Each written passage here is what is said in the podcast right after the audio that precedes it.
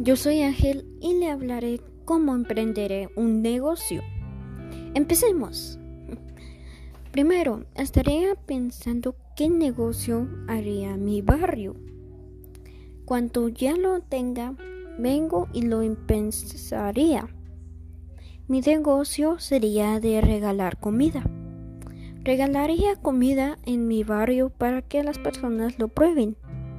Después que haga mi negocio de comida, descansaría un día al menos. Después seguiría preparando y preparando más comida, pero con distintas recetas. Un ejemplo sería una ensalada con pollo y un poco con salsa ranch.